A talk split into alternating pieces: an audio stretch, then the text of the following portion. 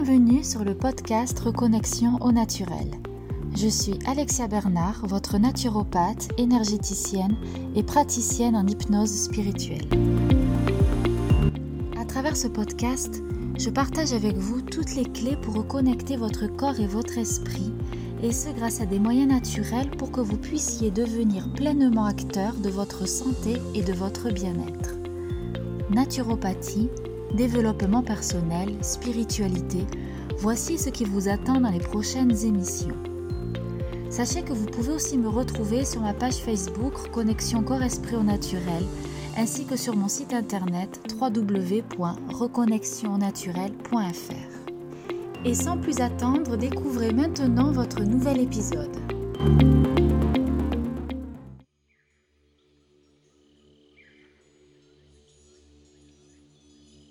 Bonjour à tous, je vous retrouve cette semaine pour vous parler de l'abandonnisme.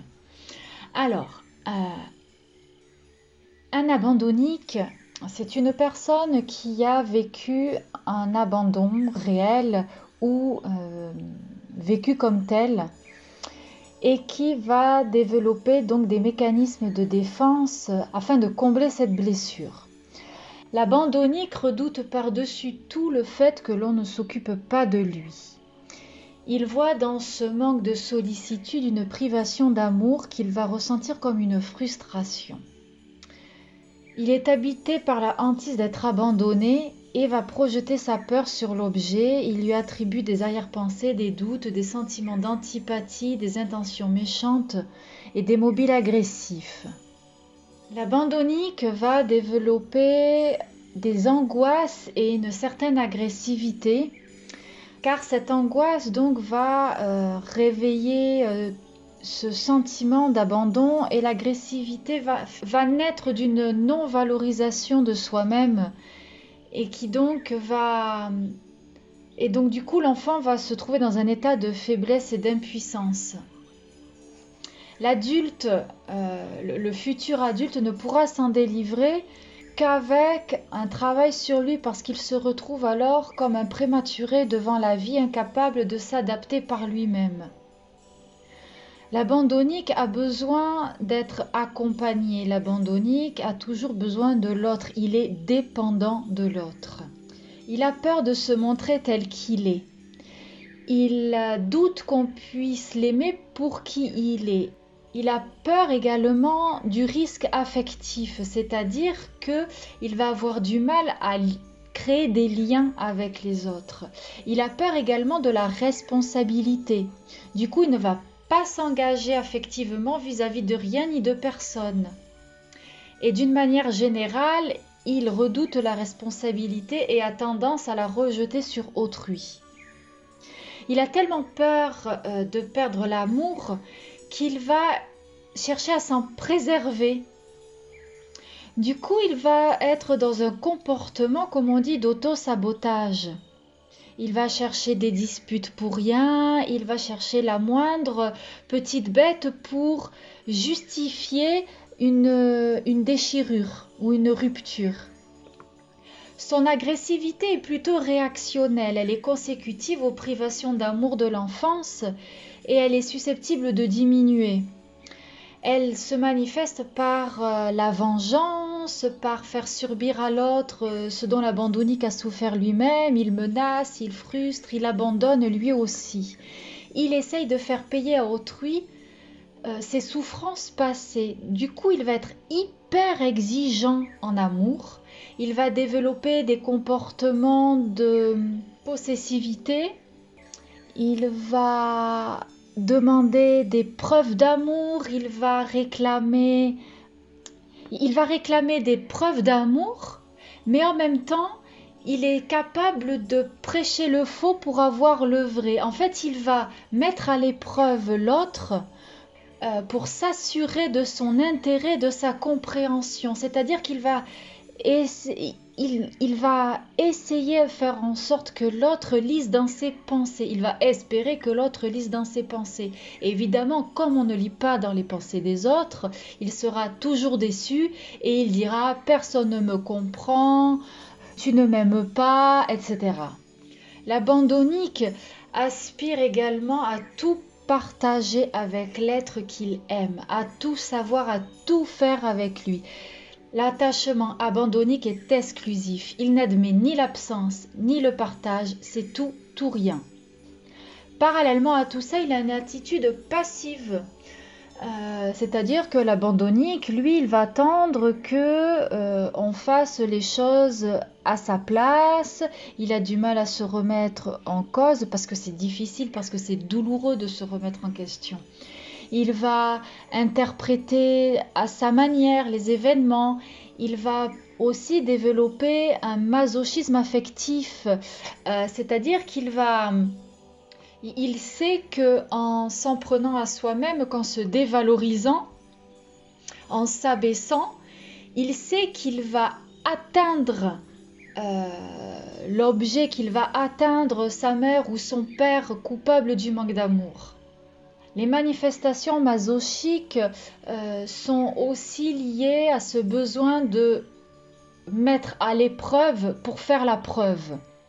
C'est-à-dire qu'il va se mettre dans des situations qui vont faire en sorte de toujours plus s'éloigner de son objectif, de ce qu'il souhaite, de ce qu'il aspire, de ce à quoi il aspire.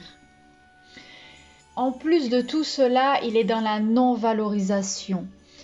C'est un enfant qui a été privé de sécurité affective. Il a donc développé des mécanismes de défense et il a du mal à avoir un sentiment de valeur pour lui-même. Cette non-valorisation s'exprime en premier lieu par des doutes multiples envers lui-même. Il ne mérite pas qu'on l'aime, l'abandonnique. Il doute sur sa personnalité, sur ses défauts physiques. Du coup, son mécanisme de défense va être le rejet de la responsabilité par la projection à l'extérieur de ses causes du trouble. Il arrive parfois que les abandonniques se rendent compte de certaines lacunes intérieures et c'est à elle que s'accroche et s'alimente le sentiment d'impuissance, le manque d'intelligence, le manque de culture. Ce sont des manques illusoires. Hein, il faut bien le comprendre et que qui les arrange bien en même temps parce qu'ils vont se raccrocher à ça. Les doutes de l'abandonnique sont renforcés par des mécanismes, par des non-valorisations, par euh, une tendance à, à valoriser l'autre tout le jour, à survaloriser l'autre. L'abandonnique, c'est un peu celui qui va mordre la main qui lui est tendue. Il va réclamer de l'attention, mais quand on va la lui apporter, il va reculer de dix pas. L'abandonnique, ça va être aussi celui qui, euh, qui, qui a du mal du coup en amour, qui a du mal en amitié, qui voilà va se dire euh, de toute façon les gens vont me trahir donc euh, je ne vais pas créer de lien avec ces personnes-là. Voilà, il vit dans une espèce de crainte permanente d'être abandonné. Donc par peur d'être abandonné, il ne va créer aucun lien. Au moins, il ne risque rien. Mais en même temps, il en souffre. En même temps, il en a conscience et en même temps, il cherche ce lien parce qu'il sait que ce lien va le nourrir. Mais voilà, il a peur de l'abandon, donc il ne va pas créer de relation. En même temps, l'abandonique, tout ce dont je suis en train de vous parler maintenant, il y a évidemment des, degrés différents. Là, je vous parle du gros tableau, mais on, l'est tous un peu abandonniques. On est tous un peu concernés par cette blessure d'abandon, par cette névrose d'abandon. Et pour pouvoir la combler, pour pouvoir la transmuter, il faut déjà comprendre, il faut déjà analyser. On le dit souvent, oui, j'ai peur de l'abandon, oui, ok, mais concrètement dans votre vie, comment est-ce que cela se manifeste? Voilà, ce n'est pas seulement cette question de toujours vouloir euh, euh, avoir quelqu'un à côté de soi, ce n'est pas toujours euh, voilà être exclusif en amour, ça peut être bien bien plus subtil que ça. Donc essayez de voir voilà si vous êtes concerné par cette névrose là de, de voir qu'est-ce qui dans votre vie est teinté par cette blessure d'abandon. Pour afin de de pouvoir mieux vous cerner, mieux vous connaître et du coup pouvoir entamer un processus de, réparation, d'acceptation et de, transmutation. Évidemment, ce travail tout seul est compliqué, il faut être accompagné. Euh, mais déjà, le fait de, faire le point tout seul peut déjà vous donner des pistes de réflexion à, développer avec un, thérapeute. Voilà. Je vous remercie et je vous invite en commentaire à me dire si voilà la névrose d'abandon vous parle ou si dans votre entourage vous avez pu constater donc certains de ces mécanismes de défense euh, abandonniques qui sont donc euh, euh, la non-valorisation, l'agressivité et les angoisses. Je vous remercie et vous dis à la semaine prochaine. Au revoir.